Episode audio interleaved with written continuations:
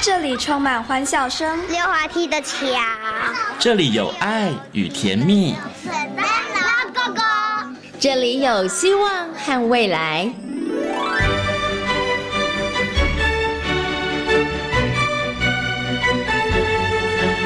遇见幸福幼儿园，遇见幸福幼儿遇见幸福幼儿，遇见幸福幼儿园。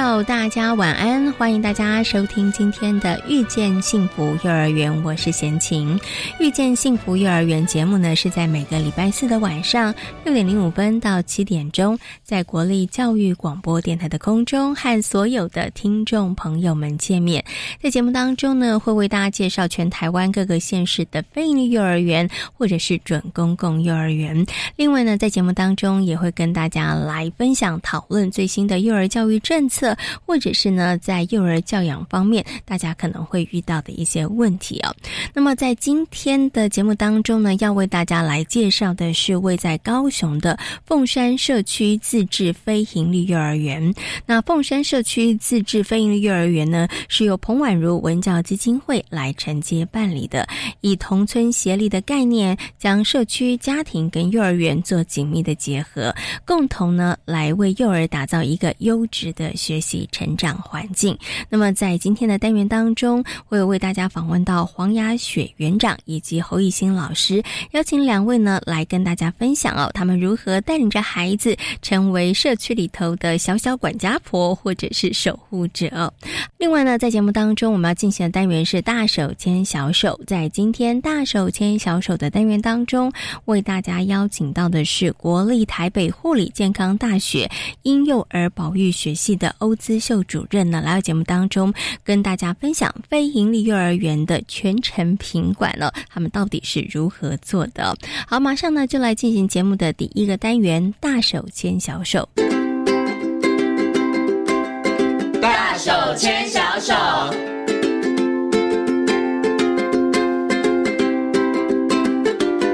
这里是教育广播电台，您现在所收听到的节目呢是《遇见幸福幼儿园》，我是贤晴。接下来呢，在节目当中呢，要进行的单元是大手牵小手。那么很高兴的在今天节目当中呢，为大家邀请到国立台北护理健康大学婴幼儿保育学系的系主任，同时呢也是副教授的欧姿秀老师。Hello，欧老师您好。哎，你好，贤琴好，各位听众朋友大家好。嗯，今天呢，请欧老师呢来到节目当中，跟所有的听众朋友来讨论一个你听起来好像会觉得有点严肃，但是它其实是蛮重要的一个问题。对于很多的爸爸妈妈来说，当他们的孩子送到幼儿园里头，大家其实都会很希望知道说，哎，那我们送的这个幼儿园它的品质好不好？那它有没有一些管理的机制哈？所以呢，在今天节目当中呢，我们就特别呢，请欧老师来到节目当中，我们要特别来针对非营利幼儿园它的一个品质监控的机制哈，来跟所有的这个听众朋友们来分享哈。不过，我想先请问一下欧老师啊，是不是只有非营利幼儿园才有这个品质监控？因为我常常跑飞营的幼儿园，那这些园长老师们常常都跟我说：“哎，先晴最近不行哦，因为最近 我们很忙 很忙，我们最近很忙啊，因为我们有这个可能哎有道园的这个可能查访之类的哈。对，所以我就知道，哎，飞营的幼儿园它其实品质监控的机制蛮严密的。等一下，请老师跟大家来谈。是，但是关于公幼或者是私立幼儿园，我们也有这样子一个查核的一个评鉴的机制吗？哦，是的，是的。呃，是有的哈，就是我想幼儿园呢，呃，我们现在家长其实呃非常的关注哈，他除了选择幼儿园之后，他其实在呃把孩子托付到这个幼儿园的老师园长的手上。之后，他其实还是很关心，说：“哎，那这个幼儿园是不是一直像我来参观的时候这么的棒？嗯好，或者我所了解的这么棒？好，那孩子进去之后，他是不是可以持续维持这样品质？那因此，我们其实幼儿园目前它其实会有一个呃呃立案，就是一个幼儿园他要成为一个可以接受孩子来照顾跟教育的一个环境，它是有个立案标准的，这是一个基本的门槛。好，那立案之后，我们其实定期目前在我们台湾的规定之下，大概就是每五年会有一个叫做基础评鉴。嗯，所有立案的幼儿园，不管你是非营利幼儿园、公立幼儿园或者私立幼儿园，你都会经过一个这样的叫做基础的评鉴，帮助我们的爸爸妈妈来把手做呃第一个关卡，就是让幼儿园它能够就是有一个。基本的品质，这个叫基础评鉴。那它也是每个幼儿园都要去经历的。那它基本上就是让它符合法规。是 OK 好，这个呢，呃，就是可能像消防的部分啦，对不对？好，它的硬体的部分上面，是不是对孩子来讲是一个安全的环境？这还有它的餐点啊，它的基本的课程啊，它的人员的配置，是这些都会含挂在里面。不过刚刚老师讲的哈，是它应该算是应该算是基础的部分啦，哈。可是呢，刚刚大家一定很多的家长听完之后跟贤琴一样，心里头一惊什么五年一次。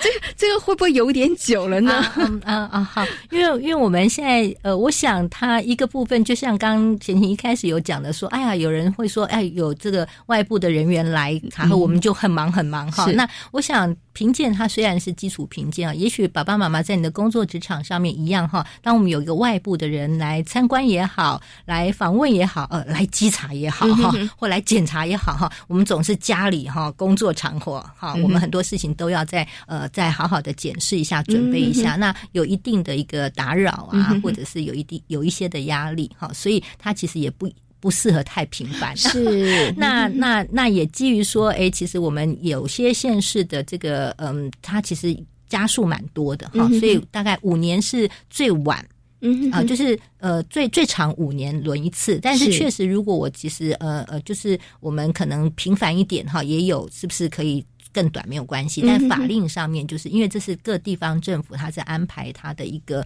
呃这个基基础评鉴的一个呃模式哈，是。那就是呃目前法规是至少五年一次这样子哈，所以我想再拿捏一个说不要太过度的打扰，或者确实在幼教现场其实还蛮忙碌的哈，是。那我们如何也让工作人员其实能够比较呃在一个稳定的呃工作情境里头，其实呃能够安心的跟陪伴孩子跟照顾跟。教育小朋友，所以在这个拿捏之间，目前是这样的一个规定，就是不要过度的骚扰，是，但是也有一个必要的哈。对，那当然我知道很多的幼儿园，他其实也会做自己的管理，嗯，他就不一定要等到外部来管。是，比如说我们例行都会做刚刚讲的，说环境设备设施的安全管理呀，哈，那个这个机电呐，哈，那这个检核，我想有很多呃注重品质的幼儿园，他自己会做各种的自主管理，那这个就不是法。规规定的，是那我想这也是很多的家长也许也会去了解，嗯，好，就是说，哎，你看到的环境也好，师资也好，课程也好，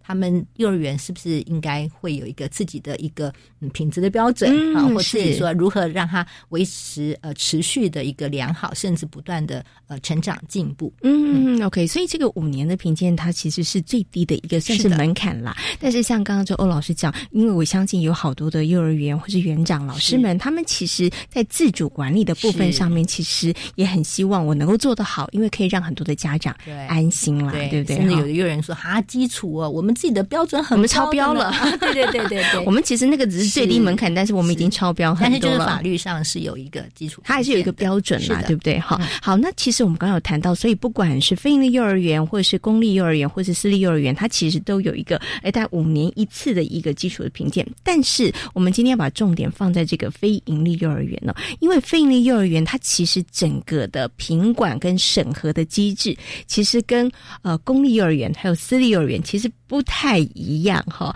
那其实，因为我们通常都会觉得，哎，那要去做品管呢，可能都是到后期已经开始在运作的时候，我们去看看，哎，这个审核啊，老师有没有好好教啊，小朋友的餐点这个问题，这个其实在比较后端的部分。但是以非盈利幼儿园来讲，事实上，它在最早开始，它要。建这个幼儿园选场地的时候，他其实就开始做品质监控了，真的是一条龙。对，所以从很源头的部分上面，他其实就在每一个环节上面都在做品质的把关了。好，我想呃呃，这个可能这样讲好了。我们的菲利幼儿园，它其实是一个蛮计划性的，有一个目标方向的哈。譬如说，刚刚讲的说，哎，我们在什么地方来设置非营利幼儿园？好，或者是说，我们希望非营利幼儿园它是用什么样的规格来提供我们的这个呃幼儿园的运作的？哈，比如说，我们邀请什么样的法人来呃来帮我们呃。呃，这个管理管理哈，来来来推动这个服务，或者是说，哎，我我可能是提供了多少的资源，比如说成本，嗯，好经费的这个部分，那这是一开始就是规划好的。因此，我们常说，非营幼儿园它是一个有目标的哈，然后它其实是计划性的，所以它就是有一个在管理上，我们称为叫全程品管。嗯，就是我当时在设点的时候，我们希望找出来这个场地，包括说我如果三班，我应该有几多大的空间？嗯，是才够。符合孩子又有基本的室内、室外的一个活动空间，好，那这个叫做呃源头的，包括选择场地，嗯，然后包括呃估算成本，嗯，好，那呃甚至包括我们选好场地之后，其实还要去把它装装装置起来，嗯，好，那这些大概都是呃到我们家长可能看到这个非营利幼儿园呃开始招生，你们去登记的时候，去参观的时候，其实他前面已经做了一个所谓前面的。前期作业了，对他把他的空间呃做了一定品质的一个规划，把他的人员配置啊含到他的经费成本，甚至我们也评选出这个法人。这个法人并不是说，哎，我看到一个场地，我说我这个是一个很好的法人，我会来办幼儿园，我就来了。好，那政府当有这么多有意愿投入到呃这个。教保服务的呃提供的这个呃公益法人的时候，哎，其实我们就会很希望他是能够写好他的一个叫做服务建议书，嗯，来告诉我们说，哎呀，你是有什么样的资源，你有什么样的愿景，要来帮我们把这个非营利幼儿园办成一个嗯蛮有一定的品质的，有自己的特色的，对，所以它是。它是要经过评选的，嗯，所以当我们。呃，去报名的时候，你会看到有法人或有园长，他来跟你介绍这个幼儿园的时候，他不是突然想想介绍什么就介绍，他这个呃想法应该是他经过评选的过程，这个评选的委员认为说，哎，其实你的服务建议书写的蛮好的哦，我们还蛮期待的，我们找好这个场地，我们把这场地准备好了，我们欢迎这个法人跟政府一起来协助我们的爸爸妈妈，嗯，好，把这个园地。把经营办成一个好的非你幼儿园，那这个就是我想前面，呃呃，就是找场地、找法人到这边。那等到我们的爸爸妈妈带着孩子哦，也许你除了登记呢，还很幸运的。因为大部分我知道可能要抽签，是，那你就是接到通知你进来了，哎，那接下来的这整个的运作，我们还会有后续的，希望它持续的，呃，是不是都能够维持好我们当初规划的这个蓝图？那这就要靠后端的，我们可能就刚刚讲的，呃，定期有外部的人员来做一个访视的部分，那或者是说我们有在机制上面有设计了几个，包括呃，等一下也许我们可以详细再说明一下，包括一个学期一次的。到园检查，或者是呃一年一次的一个叫绩效考评，嗯，对，会有这些机制来协助我们确认，哎，你当时呃画的这个蓝图是不是进来这个幼儿园之后，我们就逐步、逐步、逐年的来规划，让它落实。嗯，好，那也等到我们家长进来，呃，我们也可以让家长进来一起参与，然后成为一个教育的伙伴。嗯，嘿，那这个我想是非营利幼儿园。在它的品质管控的部分，它其实是有一路的一个相关的规划，跟在不同阶段哦，用不同的机制来确保的部分。老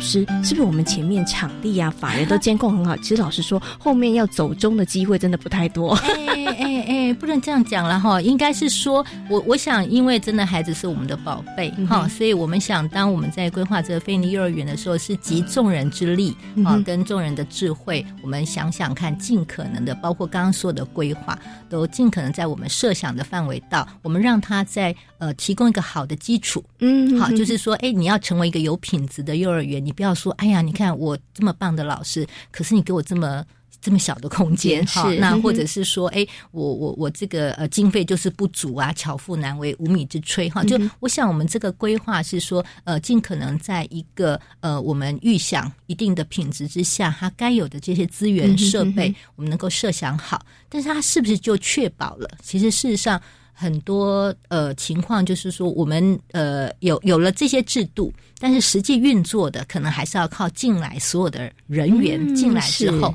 包括有些时候我们蓝图真的画好啦，我我看到这个场地这么美好，我很想来办一个，但是有时候哎，这个理想归理想哈，这个我们要实际卷起袖子来开始来运作的时候，就发现哎呀，老师好像不容易招募啊，或者是说哎，这个这个孩子进来怎么跟我想的不一样啊？哈、区域性的也有关系，对不对？是是是，或者哦啊，孩子的呃进来之后想，我想说的不一样是说，老师以为说，哎，我以前的经验都足以。这个把我想到的这个呃教保副把它执行出来，课程执行出来，但是可能我到了一个这个环境，我还是需要一些的时间，然后了解嗯呃整个孩子的一个需求的状况。我们也不希望说呃是孩子来适应我们的课程啊，我们应该是以孩子为主体。是，那我们来了解我们所在的环境，那这个所在的社区孩子的经验，嗯，好，他进到幼儿园前的经验，他的一个生活环境的条件，那家长的一个参与哈，我想这个大概都是后面会再去逐步的修正。所以刚刚虽然讲说我们呃事前做了规划，但是在我们这个机制里头，它每年都有一个叫做呃工作计划。的年度计划的一个、嗯、呃审查，就是我其实呃来的时候，我其实因为我们非尼幼儿园一次签约是签四年，嗯哼。四年，在他的评选的时候，他要写一个四年的原物发展计划，是还告诉政府说：“哎呀，我我们法人呢，我其实会组一个专业的团队来，嗯、然后呢，我们这四年，第一年我想做什么，第二年我做什么，第三年、第四年，在这个四年期间，我其实承诺我要让这个菲尼幼儿园成为一个对家长是一个什么样的。”呃，一个服务的状态，对孩子的课程是什么样的情况？对工作人员哈，因为亲师生这三个大概是非尼幼儿园都非常关注的一个对象。嗯、那呃，可是进来之后，我们就发现，也许我实际要运作的时候需要学微调，嗯、那没有问题。它是每年都会有个叫做工作计划，好，嗯、在每年。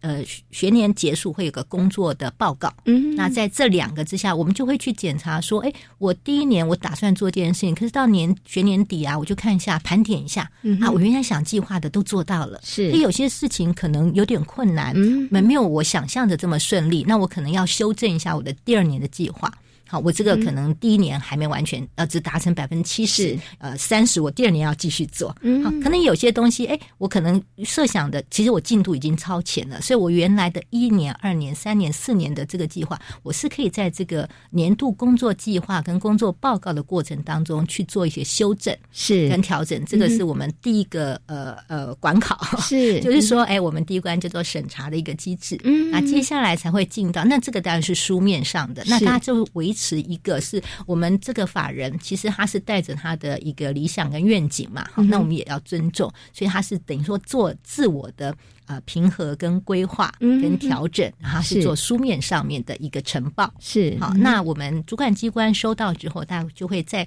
这个基础上面，我们来安排接下来就每学期会有的这个到园检查，嗯，好，一个学期一次，那也包括一年一次的绩效考评，大概都会在这个年度的工作计划、工作报告。还有我们四年的这个园务发展规划这个大蓝图之下，我们再根据一定的指标，嗯，我们来做一个沟通，是，就是说，哎，其实就会有外聘的专家、呃学者啊进到幼儿园来，是，那针对我们每一每一年每一年这个呃呃这个服务呃执行的一个状况，嗯、我们可以做计划跟实际。执行之间的一个呃交流也好，或者是检核也好，嗯、是对。那有问题需要协助，我们就可以及时的发现。嗯、那如果说哎，其实很顺利，我们也会得到应有的一些鼓励。包括我们目前在绩效考评，如果是九十分以上，其实政府都还有发一个绩效奖金哦。是是、嗯、，OK。那其实呢，因为可能有一些人像贤琴啦，我以前觉得审核机制是哦，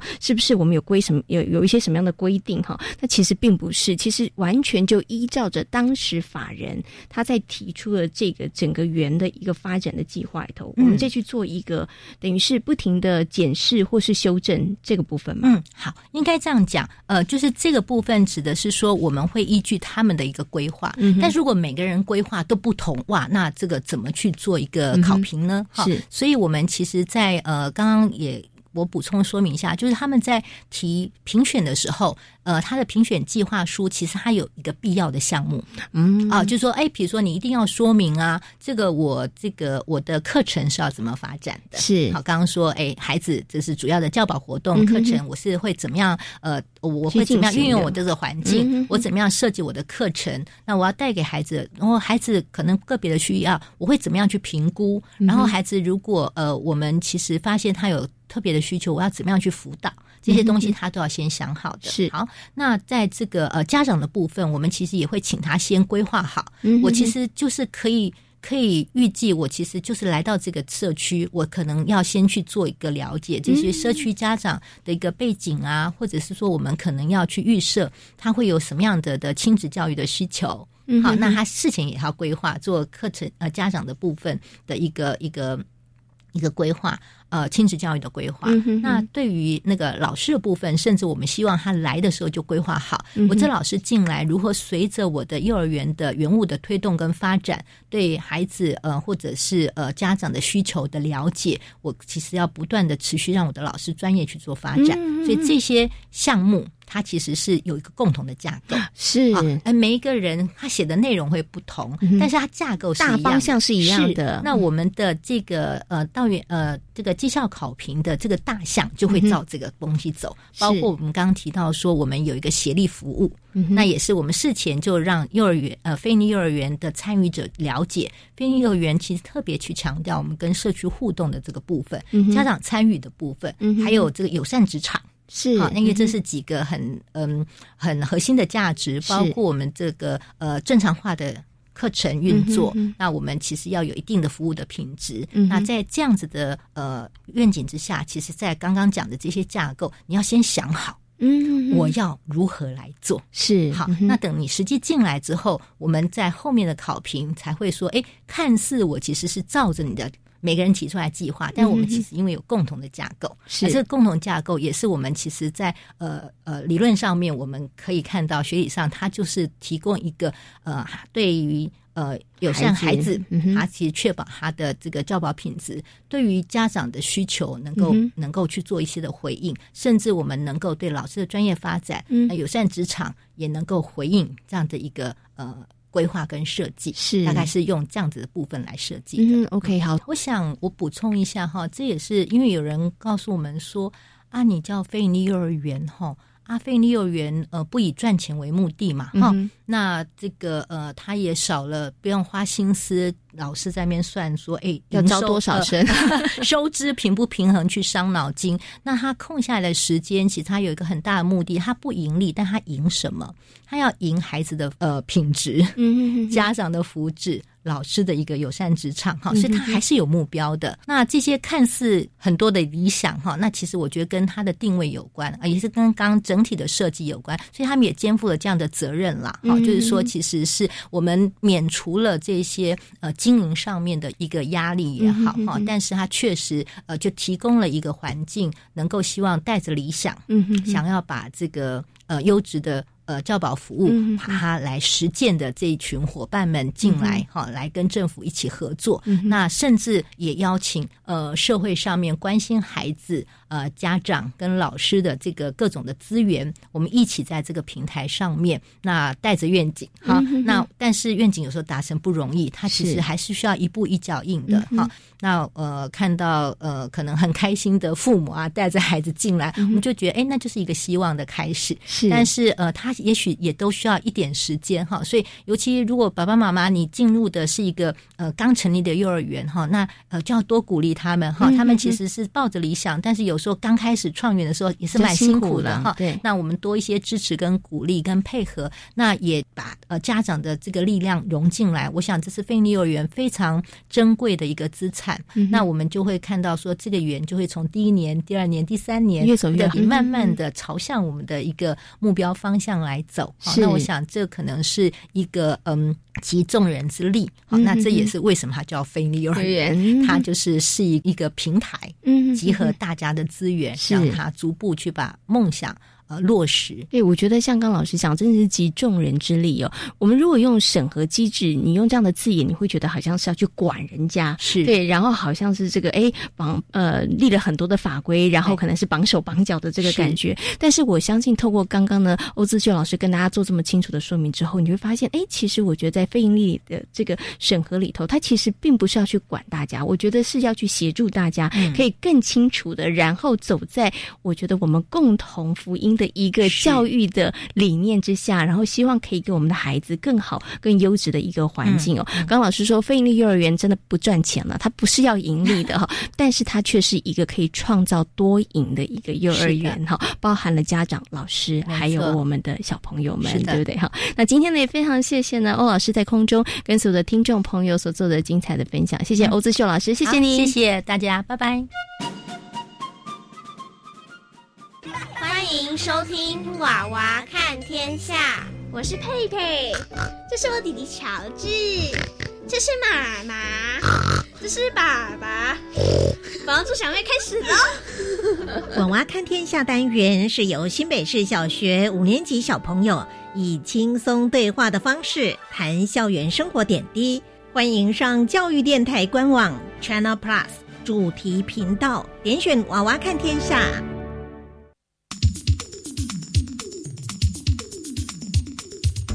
大家好，我是教育部资讯及科技教育司司长郭伯成。教育部因应疫情线上教学的需要，我们已经筹组了全国的线上教学应应团队，并提供学校线上教学的参考指引，并且进行了硬体设备的增购调配，透过公司协力会诊公部门及民间的资源，提供学校师生不管是硬体、网络啊教学平台的服务。教育部啊，也录制了一些教学影片，引导师生来进行线上学习。如果大家有需要，可以上教育云，都可以简单轻松的找到这些教学的影片。教育部与学校站在同一个阵线，一起为线上教学努力，共度这一次疫情的难关。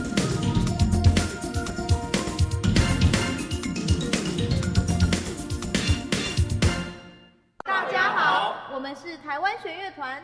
我们都在绿广播电台。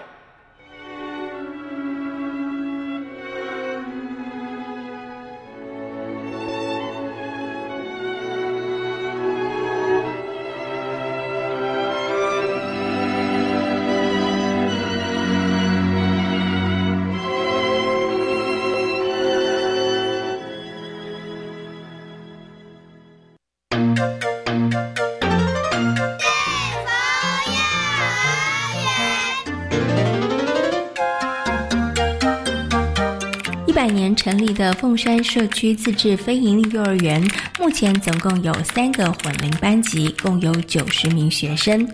幼儿园的课程跟社区自然连结，老师带着孩子们探索、走踏家乡，让在地社区文化从小扎根。今天呢，闲情来到了凤山社区自治飞鹰幼儿园，很高兴的呢，要为大家来访问到我们凤山社区自治飞鹰幼儿园的黄雅雪园长，以及呢我们的侯艺兴老师。首先呢，先跟我们的园长问声好，Hello，园长您好。嗨，各位听众，大家好。是，其实呢，贤琴之前呢有过还蛮多机会访问园长，但是那时候园长都在不同的园，但是呢，这些园都有一个共同的特色，就是它的承接母机构呢都是彭婉如文教基金会哈。所以呢，我想是不是可以先请我们的雅雪园长来跟大家分享一下好了，我们这个凤山社区自治非营利幼儿园它成立的一个背景，因为它其实成立时间还蛮早的，它在一百年的时候就成立了哈。先跟大家来谈一下，当时为什么会在这个地点，然后成。立一个这样的幼儿园，嗯，要讲到凤山社区自治幼儿园之前，就是要先讲到五甲社区自治幼儿园，因为那时候在成立的时候是原高雄县的那个呃社会社会处成立的，那因为那时候呃县市合并之后呃。呃，就是在成立这样子的非营利幼儿园的时候，是跟家长，我们其实有组成一个家长的共同照顾的一个家长会跟社区自治委员会。那因为家长对于这样子的教学方式，其实是。呃觉得这样的方式是很好的，所以当初呃成立五甲社区自治幼儿园，大概五六年之后，就是呃刚好有一个机缘是先是。呃，刚好合并，然后那时候的苏立苏立琼社会局的局长，他刚好有去访问五甲，然后也知道说，哎，有原来我们高雄这边有一个五甲社区自治幼儿园这样子的，呃，公办民营的学校，非用非盈利的概念去承接的学校是还蛮好的，所以就是呃要成立。呃，凤山社区自治这一边的这一栋大楼的时候，等于是五层楼的呃规划。那那时候苏立琼，呃，那时候是是局长，好，然后就成立，诶，就来临时改变了这样子的呃一楼的设计，把它变成了是幼儿园的设计。是，不然本来是活动中心的规划，好，所以就是很快的，就是把它变成了是幼儿园。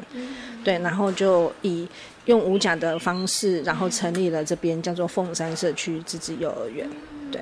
好。所以其实刚刚园长有稍微跟大家谈到了这个凤山社区自治非营幼儿园它一个简单的一个历史了哈。那其实跟它呃这个五甲自治非呃非营幼儿园其实有很密切的这个关系。那刚刚其实园长有提到了，就是哎。从五甲自治非营幼儿园，它的一个教学理念、教学的模式，其实是受到很多的肯定，很多家长他们的认同。所以呢，后来刚好有机会，也就成立了凤山社区自治非营幼儿园。那我想接下来就要请园长啊，来跟大家谈一下，就是我们在这个教学的理念、方向、目标上面哈，它其实有什么样子的一个特色？然后它其实哎，为什么可以得到家长的一个认同跟喜爱？嗯。嗯，刚刚提到说，就是共同照顾的这样子理念，其实也是承袭无甲的概念过来的。那因为呃，宛如基金会他要做这样子的费力幼儿园，其实也是也是有一个呃就业福利跟就是呃促进妇女就业的这样子一个大的架构。所以那时候要成立这边，然后其实教学的部分让家长觉得，哎，是是。呃，觉得是可以做的，然后大家也想要进来，是因为我们就是让家长可以来参与，就是参与你，你越透明，越让家长知道说你在做的东西是什么，他们就就可以，呃，等于是我们在建立人跟人之间的互信的关系。所以像我们的呃班级，我们也是用村民去去。呃，去命名就是那种同同村协力的概念，所以我们也都跟家长说，就是在照顾孩子的过程，其实是是要大家一起来照顾的，对啊。然后就是因为我们叫做社区自治，所以等于是我们在这边也用一个自治的概念，然后就是在教学的部分，也让老师是可以用启发性的去让跟孩子用用可以呃自治的概念去呃经营他的班级经营。对，所以就是用这样子的概念，然后家长也觉得说，刚开始他们会觉得，哎，没有教材本，好，可能没有办法立即看到孩子的成效。可是，呃，时间久了，我们不断的去跟家长做沟通，那他们也慢慢的发现说，哎，孩子呃没有，虽然没有这些教材本，可是他们透过生活的这些能力慢慢累积，他也看到孩子的成长，对。所以其实有一个很重要的，就是我们可能教学的内容其实是很。欢迎家长共同来参与的，然后其实也是非常公开跟透明的。那其实当呃家长了解了孩子在学校里面他们所上的课程或者是所进行的内容之后，其实家长他也就会有那个认同感出来了哈。而且其实我知道，在这个凤山社区自治飞鹰幼儿园里头，其实跟家长的互动上其实也是算很密切。其实不止家长啦，跟社区或者其他单位的互动上也是非常密切的。在凤山社区自治幼儿园这边有一个很特别的，是因为我们跟其他的飞影不太一样，是我们这我们是在在一整栋楼里面，然后各楼层都有不同的社服单位去承接，跟政府承接，所以等于是我们的二楼是社区的发展协会，好里长的办公呃那个活动中心，然后三楼是那个老人的日照中心。那四楼是长青教室，五楼是身心障碍哥哥姐姐的呃工作庇护所。好，那像这样子的，就是社区的资源等于是垂直式的。那孩子在互动的过程，其实也都跟这些哥哥姐姐、阿公阿妈有密切的互动。那开始可能大家。呃，刚成立的时候，大家在互动，可能都比较生疏。可是，到透过每天的呃打招呼、点头，然后呃，我们也安排老师跟呃跟三楼的阿公阿妈去认识，然后所以老师会带孩子去做呃老幼共学的一些活动，然后把玩具也带上去。那附近的公园，因为我们后面就是一个很大片的公园。它拥有自然生态，然后还有就是跟跟公园的那个呃人的部分的互动。其实我们带孩子出去公园的呃阿公阿妈带孩子出去玩，或者是一些叔叔阿姨他们出去运动的时候，也都有很好的一些互动。对，可以好。所以呢，建立关系就从。增呃增加大家彼此见面，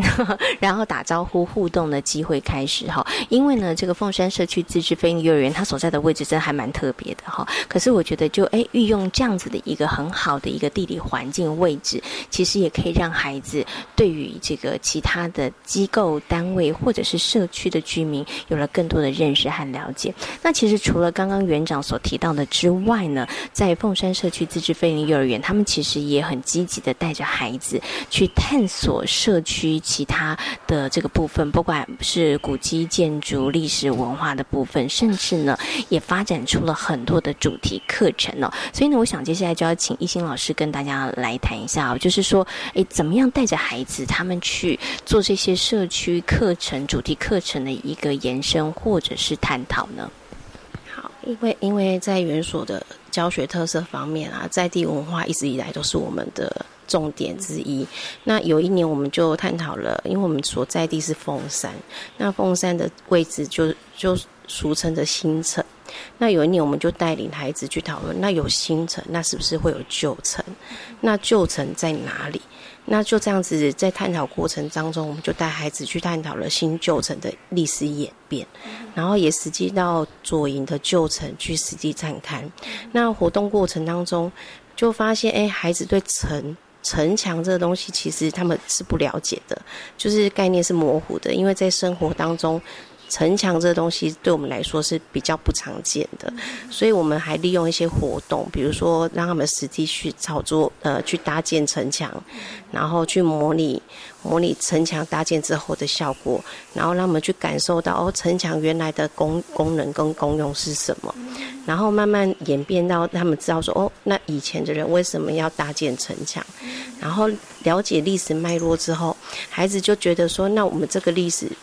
历史古迹是必须要被保存的。那尤其是我们到旧城旧城去实地采访的时候，发现哎，这个地方其实还它已经是一个古迹，可是变成。嗯，在地人变成没有很很很好的去保存它，因为孩子就看到哎，路边有有告示牌已经张贴说，其实就是。呃，机车是不能开骑进去的，可是在地的居民就因为方便性，就是随意的把车子就骑进去。那在孩子当中的心心心呃，就是想法当中，他们会觉得说，可是我们不是要保护这个古迹嘛？那为什么大家还这样子随意的随意的破坏它？对，那我们也带孩子去讨论，对，那这样的问题我们该怎么办？我们该怎么解决？所以就带领孩子去去讨论之后，孩子觉得说他们要呃成成为一个小小的宣导员，他们要去跟大家说这边城墙是古迹，我们好好的保护它。所以孩子设计的呃海报啦，设计的广告标语，然后就实地到现场去，一一的跟在地的路人跟跟民众做宣导。对，然后在宣导过程当中，其实很多在地民众会觉得说啊，不是很习以为常的事情吗？可是经过孩子这样子的宣导啦，去引导之后，他们才发现，哎，原来这里是我们值得要好好保存的地方。然后课程就这样子慢慢慢慢演变到最后，孩子觉得，哎，这是必须要值得被保留的过程。孩子就最后把他们整个的过程。画画出了一本书，然后甚至留作纪念，然后让大家知道说我们的新旧城的历史演进，然后我们该如何去保护我们的社区，然后去保护我们的在地文化。对，其实刚刚哦，一心老师提到的这样子的一个教案呢，在贤琴的眼前就看到了那一本真的，哎，从。刚开始发想，然后到最后呢，然后我们进行的过程当中的那一本书真的很精致哈。那我开玩笑，刚刚问这个一心老师说，呃，这是你们当时就有计划？啊说没有，其实完全不知道课程最后它其实是会怎么样发展。所以刚开始的时候，就是一个很简单的起心动念，就是带着孩子去认识所。居住的地方，可是至于后面孩子会想要呃画海报啊、宣导啊，甚至最后想要做成一本书，其实呢都是孩子们自发性的一个想法吗？对，是的，其实我们也有从中慢慢去引导啦，因为其实这个过程来说，对孩子来说真的是一个。还蛮重要的经验，那我们要怎么把这个经验保留下来？然后怎么样去说给更多人听？然后老师会透过不断的讨论课程的讨论，然后课程的引导，然后引导孩子自己自己自发性的说出来，他们想要怎么样去呈现？对。所以在这样的课程里头，老师的这个引导其实是非常非常重要的哈，让孩子可以有更多的面向，他可以去思考，然后去想想自己要做什么。但是呢，当贤金看到这一本这个书哈的时候呢，其实园长告诉我说：“哎，小朋友能够完成到这样子一本书，其实不是只是一个学期这样子的一个探索而已，其实是小孩子经过了好几年，他们的能力慢慢积累才能够做出来的哈。我想在这个部分上啊，园长。可以跟大家来分享一下，因为有些家长他们真的可能看到孩子的成果，或是学期末的这个可能一个成品的时候，就觉得说哦，就是教一个成品。可是很多家长并不知道这个成品里头有多少孩子的能力，有多少老师付出的心血，跟孩子的学习的成果在里面哈。我们以这本书来跟大家谈一下好了。嗯嗯，其实课程设计的部分，其实像我们呃，我们的幼儿园都会。呃，比如说上学期都会以呃学习区的操作为主，那学习区的操作可能家长看起来就是，诶，好像都在玩，对，可是，在玩的当中，其实他就是在培养孩子怎么去观察，怎么样子去专注，然后他透过这样子在操作的这个过程，他可能呃从操作教具的过程可能有一些挫折，那他他透过挫折，然后再自己去想办法。或者是透过老师的引导，再去想想解决的办法。其实我们都常常说，呃，孩子，呃，要奖励孩子，可能不是透过糖果。好像我们的我们的孩子，他他的奖励就是他可以玩学习区。他如果没有一天没有玩到学习区，就会跟老师说：“老师，我们今天好像还没有玩。”好，因为他其实是透过这样子的操作的过程，得到这样子的成就感，然后才是真正是快乐学习。就是那个快乐，其实是孩子从呃学习一样东西的挫折，然后得到的得到呃解决的问题，然后得到他的成就感。那那种快乐才是真正的快乐学习。那所以我们在上学期几乎都是用比较着重在学习区里面的奠定能力的这个部分。那所以他。他呃，像幼小衔接，他不是我们不是只有到大班才在衔接国小，而是从小班，他可能要衔接中班的时候，他需要的能力是什么？他的生活能力需要怎么样子的奠定？好，然后呃，中班要怎么样子衔接大班？其实他有很多都是孩子的，比如说他的自我情绪的部分，他要怎么样子去？控管，然后他要怎么样子去内化他自己？比如说我在生气的时候，我怎么样去跟人家说，好，而不是就是一直哭一直哭。那可能开小班的时候是一直哭，可是到了中班，他能不能用表达的方式？到了大班，他可以很有自信去跟人家说，好，所以就是从这些能力的部分的累积，其实没有办法是一下子。可是如果把它拉长时间来看，比如说他小班从他进来到到要升中班的时候。拉长一整年去看，你就会看到孩子的成长。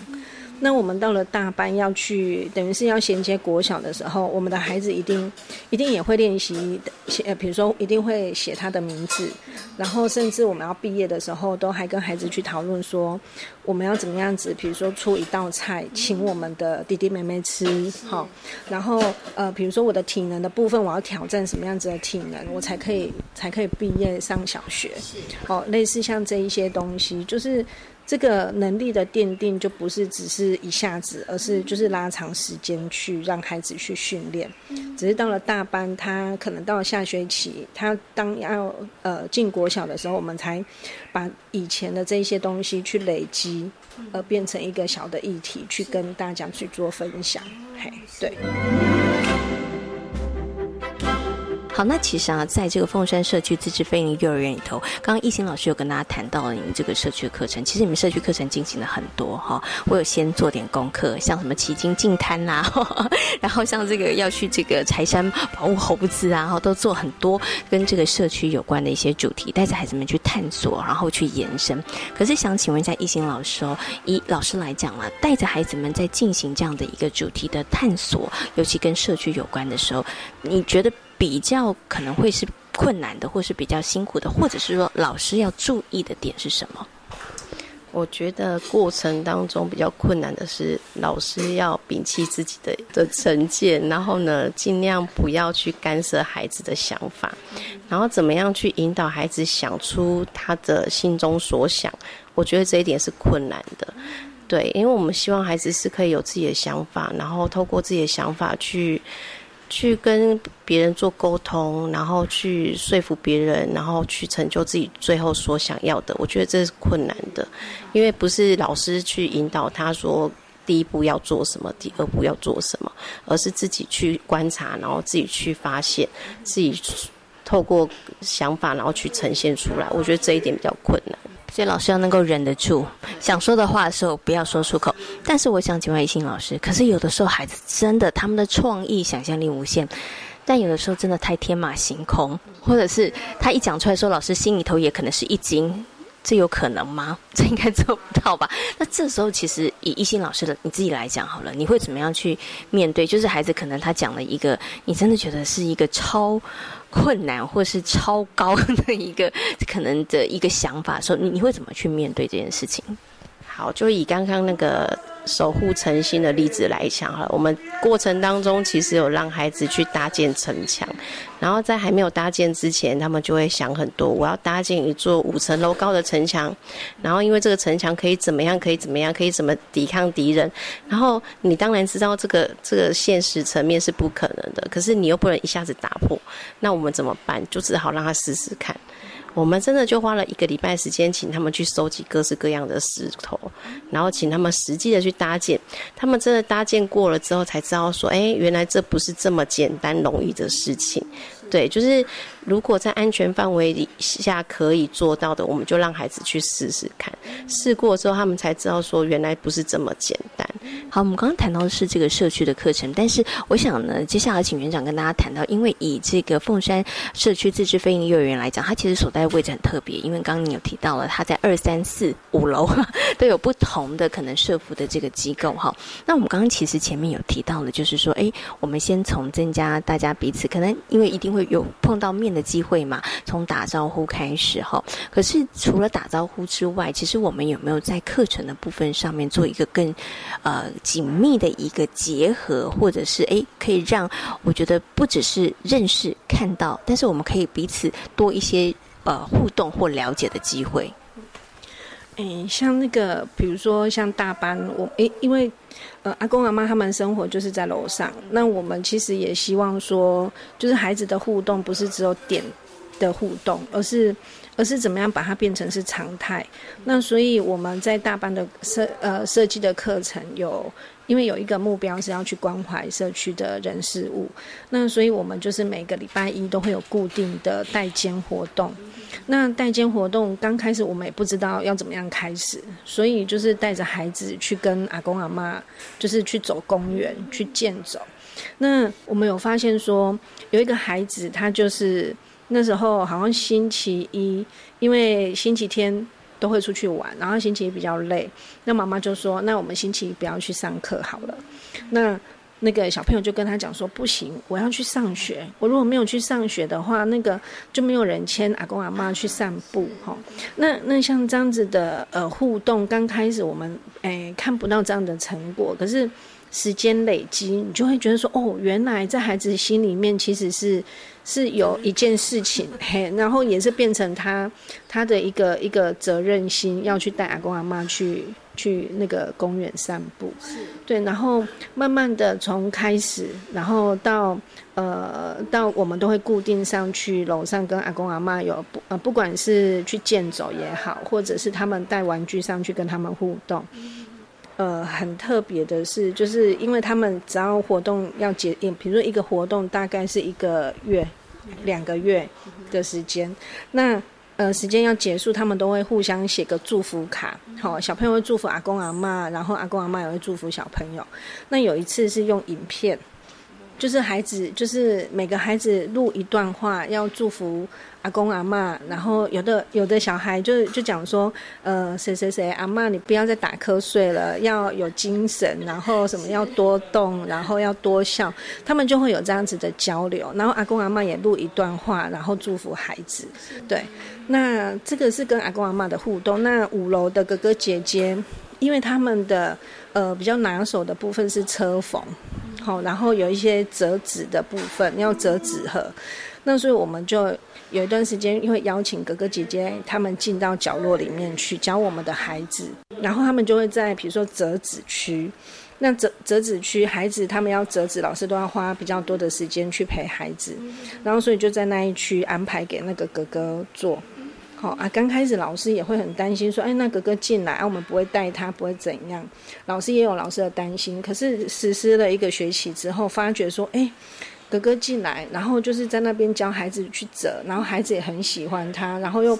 多了那个，比如说放学时间就会看到，比如说阿紫哥哥吼，就会开始跟跟他有一些互动，然后对，然后哥哥也很有成就感，嘿，因为。那个弟弟妹妹就是会很真诚的去回馈，所以就就促成这样子，就是跟哥哥姐姐的一些互动也比较多这样。嘿，那其实刚园长在分享你都会发现，哎，阿公阿妈很开心，小朋友也开心哈。然后呢，这些哥哥姐姐们很开心。但是我想请园长啊，我们就另外一个角度来看，就是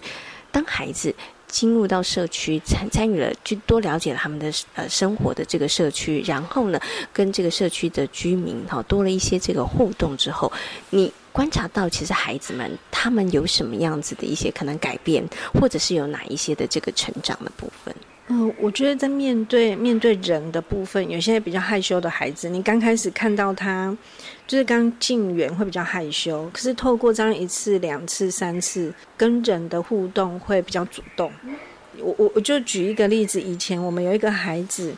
他是一个小女生，然后她看到人哈，即使是老师，她刚到来幼儿园的时候，她其实是离老师是很远的。如果老师要接近，她就一直退后。对，然后到最后，她到了大班，就是透过这样子的一些课程的一些培养，到了大班的时候，她非常的热情，然后跟人的互动，甚至陌生人来，就是客有客人来，他也都可以很自然的跟人家介绍说这里是厕所，这里是什么，嗯，他们就会学习的东西又会更多，对，嗯，这我觉得是现在孩子真的还。蛮欠缺的部分，因为可能在家里头是独生子女哈，对不对？所以当他看到哎年纪比较大一点，或者是哎这个人看起来老一点，或者是说哎可能行动上不太一样的时候，孩子就会害怕。但是呢，在这个凤山社区自治非营幼儿园的小朋友没有，他们从小班开始都在接触，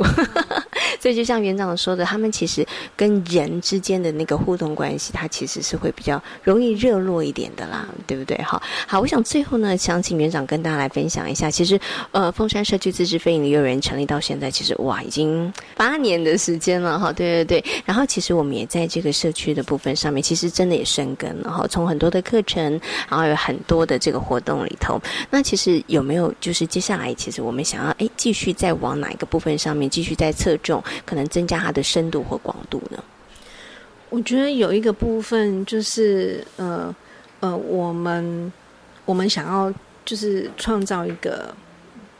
等于是透过不同的活动或者是不同的互动，增加人跟人之间相遇的机会。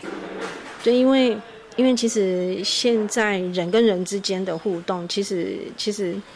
嗯很少。然后再来就是我不了解你，你不了解我，然后可能我们都是从网络上面或者是就是一些赖才才才比较热络，反而是人跟人之间面对面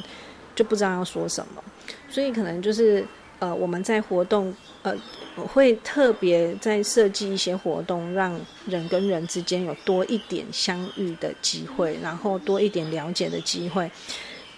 我们是希望建立人跟人之间的信任关系，对，然后也建立家长跟老师之间的信任关系。我们大家是共同去育儿的，然后把那个这样子的育儿的文化去建立起来。对，这个部分也是基金会想要推的，对。所以希望呢，我们就把这个幼儿园当成是一个平台，然后在这个平台里头可以架设非常多的管道，创造很多的机会。我觉得不止让大家有相遇的机会，也希望大家相遇之后能够开始学习信任彼此，然后大家可以共同来合作。那今天呢，也非常谢谢黄雅雪园长，也非常谢谢呢侯艺兴老师跟大家所做的精彩的分享，感谢两位，谢谢。